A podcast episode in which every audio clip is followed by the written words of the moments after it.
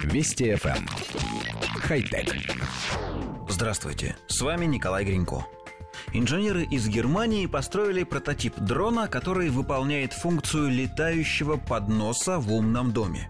Многие компании и исследовательские организации экспериментируют с доставкой небольших грузов малыми беспилотниками, однако в подавляющем большинстве случаев речь идет о полетах на улице, хотя современные дроны уже способны неплохо летать и в помещении.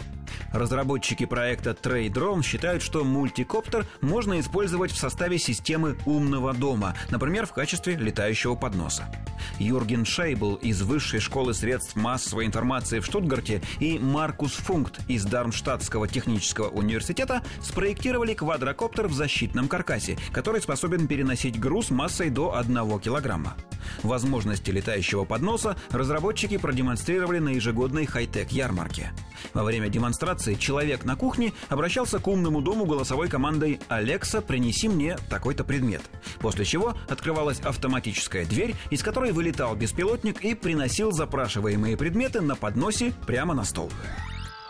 Коллектив редакции нашей программы считает, что идея неплоха в качестве экспериментального концепта, но для реального воплощения в жилых помещениях категорически не подходит. Все дело в самих дронах, характеристики которых абсолютно не вписываются в подобный сценарий применения. Начнем с того, что винты коптеров способны повредить различные предметы и даже нанести вред человеку, а защитные экраны вокруг них полностью не избавляют устройство от этого недостатка. Кроме того, беспилотники достаточно шумные устройства, и это тоже будет сильно мешать обитателям дома.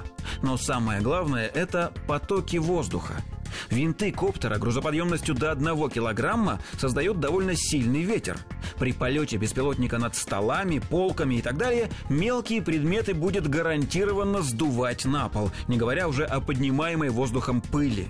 Даже в демонстрационном видео заметно, как колышется кухонное полотенце, висящее в паре метров от пролетающего дрона.